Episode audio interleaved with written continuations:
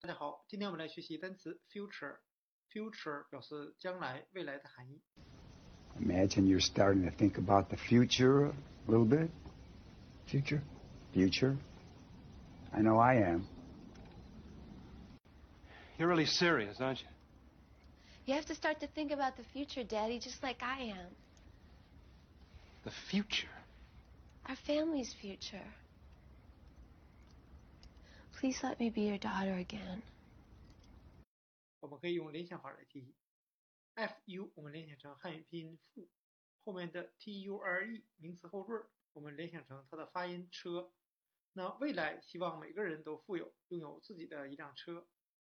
那 future 这个单词，我们看一下它的用法，它经常被 big 和 bright 大的和光明的来修饰。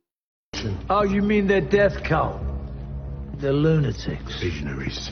Visionaries of a future. A bigger future, a brighter future. You remember the data they gave us, man? What with environmental damage, capitalism, terrorism, humanity wipes future 还经常用 to the future 致敬未来啊。喝酒的时候，在晚宴的时候，呃，经常在结束的时候说这句话。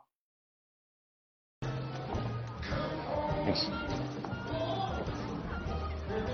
To the future. To the future. will come to any of my citizens. Now drink up. A toast.